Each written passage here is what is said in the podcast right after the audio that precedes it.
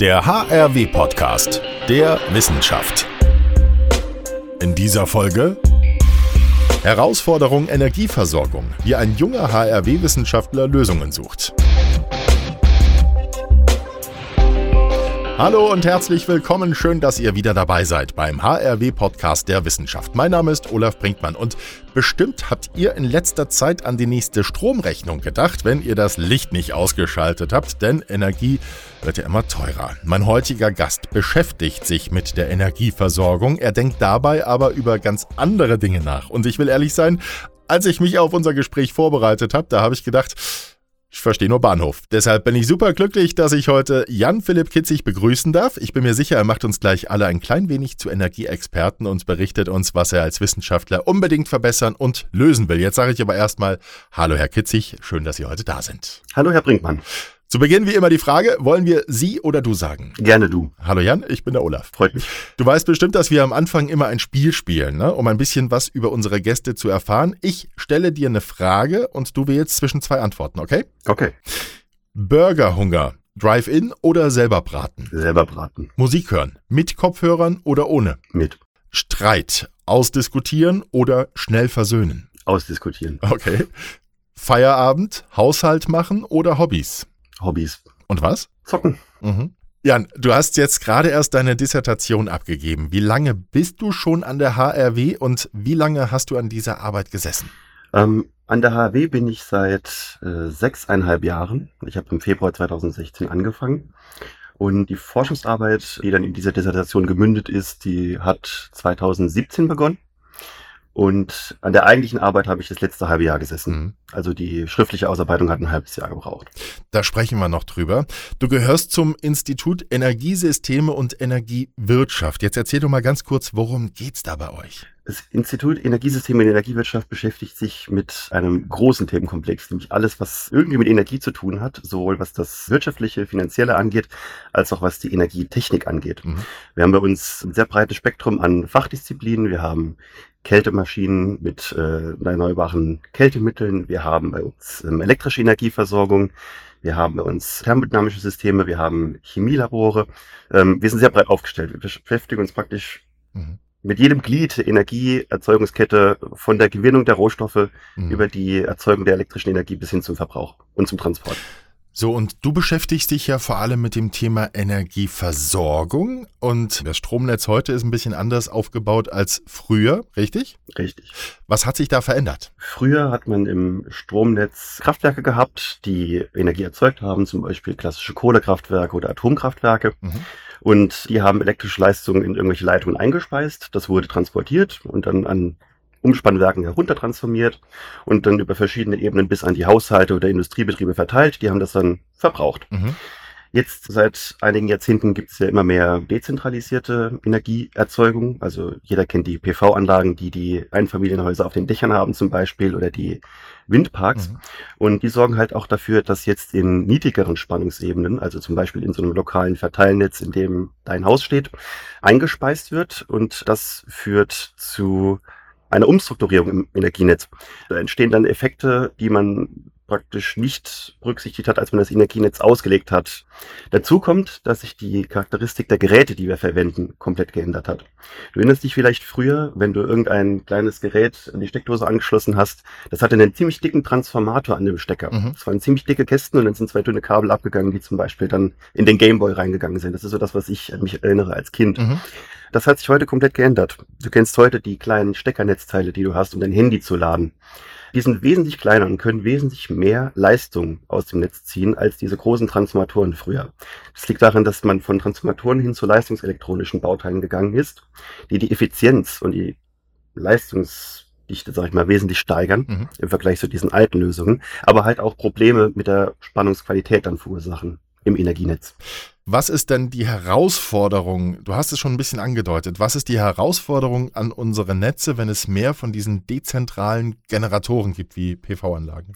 Nun, man muss zum Beispiel den Leistungsfluss versuchen irgendwie zu kontrollieren. Stell dir vor, du hast ein Wohngebiet, in dem viele Leute PV-Anlagen auf den Dächern haben und die gehen tagsüber alle arbeiten. Die Häuser sind praktisch leer, mhm. die Sonne scheint an einem schönen Sommertag. Dann wird dieses lokale Verteilnetz zu einem Einspeisennetz. Also praktisch dann ist in diesem lokalen Netz mehr Erzeugung vorhanden, als das Last verbraucht wird. Das heißt, es kehrt den Leistungsfluss im Netz um. Ja. Und das muss der Energieversorger berücksichtigen, weil er zum Beispiel dann dafür sorgen muss, dass diese Leistung auch irgendwo hingeht. Das kann zum Beispiel dann dazu führen, dass Leitungen lokal überlastet werden und ausfallen. Im schlimmsten Fall. Mhm. Zum Beispiel in ländlichen Gegenden ist das eine Gefahr, wo zum Beispiel irgendwelche Leitungen so eine Leitung, die den einen Ort versorgt, der da zehn Kilometer in der Landschaft steht, der nur über eine große Leitung angebunden ist. Mhm. Zu so Effekten kann das führen. Und das führt dann wirklich auch zu Problemen, dass zum Beispiel so ein Netz dann abgeworfen werden kann oder ausfällt, es zu Stromausfällen kommt. Das sind die Probleme, die man da zum Beispiel sehen könnte. Wenn ich jetzt auf die Klimaschutzziele gucke, wird unser Stromnetz künftig noch mehr gefordert. Ich denke zum Beispiel an Wärmepumpen zum Heizen. Außerdem sollen Elektroautos auf den Straßen rollen. Ist das alles so einfach möglich mit unseren Netzen? Das hängt ganz davon ab, wo du bist. Also ähm, wir haben zum Beispiel Analysen gemacht von dem Verteilnetz ähm, an unserem Campus in Bottrop. Also in der Stadt ist es in der Regel, zumindest was die Transportfähigkeit der Netze angeht, kein Problem. Ähm, das wird zum Beispiel in ländlichen Gegenden ein Problem oder auch so in Wohngebieten. Wie gesagt, da hast du zum Beispiel den Fall, tagsüber ist keiner zu Hause, es ist kein Verbrauch da. Wenn jetzt abends alle heimkommen mit ihren Elektrofahrzeugen und wollen die alle laden, dann muss man sich überlegen, wie kann das Netz das managen, weil mhm. diese Ladevorgänge von Elektrofahrzeugen, die verbrauchen extrem viel Leistung. Und das praktisch punktuell in so ein Netz einzuspeisen, das ist eine Herausforderung für die Transportnetze. In deiner Dissertation beschäftigst du dich ja mit all dem. Was ist denn der Titel, den du gewählt hast? Methoden zur Analyse der Spannungsqualität im Frequenzbereich bis 500 Kilohertz. Jetzt erklär uns bitte mal ein bisschen im Stil Sendung mit der Maus, was du da genau bearbeitet hast. Also was war deine Forschungsfrage und was deine Lösung? Okay, da waren mehr als eine Forschungsfrage. Ich fasse es mal so zusammen. Ähm, wir haben ja ein Energienetz, in dem die Netzspannung eine Frequenz von 50 Hertz hat. Das heißt, es ist eine Welle, die sich 50 Mal pro Sekunde wiederholt. Mhm. Diese Welle sieht sinusförmig aus, also hat praktisch eine ideale Wellenform. Und durch die erneuerbaren Energien und durch diese leistungselektronisch eingekoppelten Bauteile, die wir haben, zum Beispiel den Handylader, mhm. führt es dazu, dass äh, diese Kurvenform verzerrt wird. Die wird nicht mehr so schön wellenförmig, sondern die kriegt Zacken, die kriegt Beulen. Die sieht einfach nicht mehr so richtig ja, rund aus, wenn man so sagen kann. Mhm. Und das führt zu einer Mehrbelastung des Netzes mit Oberschwingungen. Das muss man sich praktisch vorstellen, wie wenn man in der Musik ähm, einen Ton hat und den Ton verzerrt. Mhm. Und das führt auch zu Problemen im Netz. Das führt dazu, dass Teile mehr belastet werden und dass auch Leistungen fließen können in Bereichen, in denen das nicht vorgesehen ist. Mhm. Das zu messen, das überhaupt messtechnisch zu erfassen, um dann überhaupt zu gucken, wie kann man sich mit diesem Problem beschäftigen, wie kann man das Problem lösen. Mhm. Das war die Arbeit dieser Dissertation. Und dazu kommt, dass das Energienetz noch von weiteren Technologien wie dem reinen Energietransport ähm, benutzt wird. Zum Beispiel der Powerline Communication, also der Kommunikation über Stromnetze. Man kennt vielleicht von zu Hause diese Powerline-Adapter, diese Stecker, die man in die Steckdose steckt, dann ist da ein Ethernet-Anschluss, ja. kannst du deinen PC anschließen und dann kannst du damit Daten übertragen. Sowas gibt's auch im größeren Maßstab über lokale Verteilnetze, zum Beispiel mit neuen Smart-Mietern und so weiter. Und diese Powerline-Infrastruktur, diese Communication-Infrastruktur, die muss auch das Energienetz nutzen. Und das ist praktisch eine zweite Funktion des Energienetzes, die sich dieser Transportfunktion überlagert. Und man muss messtechnisch das alles erfassen können, um auch sicherzustellen, dass diese beiden Funktionen sich nicht gegenseitig beeinflussen. Mhm. Und diese Koexistenz, die muss sichergestellt werden, dass das reibungslos funktioniert. Das ist eine von den vielen Anreizen, die zu dieser Dissertation geführt haben. Wie bist du eigentlich darauf gekommen, dich so stark mit Energieversorgung und Energiesystemen zu beschäftigen? Hat dich das schon in der Schule fasziniert oder wann hat das angefangen? Das hat ähm, an der HW angefangen, als ich an dem Institut angefangen habe zu arbeiten. Dann hatte ich ja diesen ähm, anfangs angesprochenen Überblick über dieses riesige Themenfeld, Energiesysteme, Energiewirtschaft. Mhm. Und dann hat mir da die, das, das Stromnetz hat irgendwie, hat mich fasziniert. Dann habe ich angefangen, mich damit näher zu beschäftigen dann hatte ich das Glück, an den richtigen Professor zu geraten, der dann praktisch da in der Hinsicht auch geforscht hat, der mich dann unter seine Fittiche nahm. Wer war das? Das war der Professor Gerd Bumeler. Mhm. Komischerweise vom Institut Informatik und nicht vom Institut ESEF. Mhm. Und unter dem habe ich jetzt dann diese äh, sechseinhalb Jahre auch gearbeitet und auch dann hoffentlich erfolgreich promoviert. Die Daumen sind gedrückt. Jetzt warst du kürzlich auf Dienstreise in Kanada. Magst du uns berichten, wen hast du da besucht und warum warst du dort? In der Forschung ist es üblich in den Ingenieurswissenschaften, wenn du was Neues, wissenschaftlich Neues hast, schreibst du ein Paper und reichst das zur Begutachtung, also zum mhm. Review-Verfahren ein.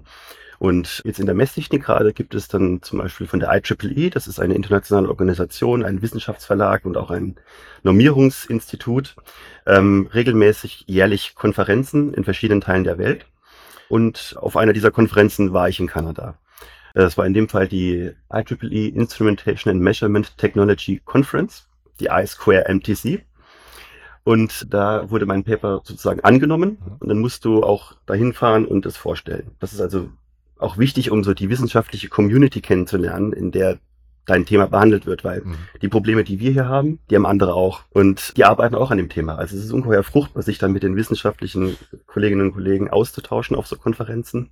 Man hält dann einen Vortrag, in der Regel 20 Minuten, über das Paper, was man geschrieben hat. Mhm. Und dann entbrennen da teilweise auch sehr hitzige Debatten mhm. über das, was man gemacht hat. Also man lernt auch sehr viel. Das ist also eine ungeheure spannende Sache, diese Konferenzbesuche. Jan, in dieser Podcast-Staffel schauen wir auch ganz stark auf den Claim der HRW. Das weißt du bestimmt schon. Mhm. Wir haben dafür das Format Never Stop Growing und du. Bitte antworte ganz kurz und spontan, was dir bei den folgenden Fragen einfällt, okay? Mhm. Wenn du drei Schlagworte zum Claim Never Stop Growing nennen sollst, wie heißen die? Mhm. Innovation, mhm. Neugier und Umwelt. Okay. Du bist ja wissenschaftlicher Mitarbeiter an der HRW. Was braucht es in dieser Position, um wachsen zu können? Es braucht ähm, regen wissenschaftlichen Austausch. Also das kann ich nicht überbetonen, das ist ungeheuer wichtig. Mhm. Wie können Studierende merken, dass die Hochschule diesen Claim verfolgt? Ich kann jetzt im Moment hier nur für den Campus Bottrop sprechen. Der Campus Bottrop ist ein sehr kleiner Campus. Es ist sehr familiär. Mhm. Und die Studierenden haben die Möglichkeit, im Rahmen von Projektarbeiten, Bachelor- und Masterarbeiten an dieser Spitzenforschung mitzuarbeiten. Jetzt vervollständige bitte noch diese Sätze. Wachsen zu können bedeutet für mich, neugierig zu sein. Die HRW fördert mich, indem sie mich frei denken lässt und mir alle Ressourcen zur Verfügung stellt, die ich brauche, um forschen zu können. Einen gemeinsamen Claim zu haben ist wichtig, weil damit kann man sich identifizieren.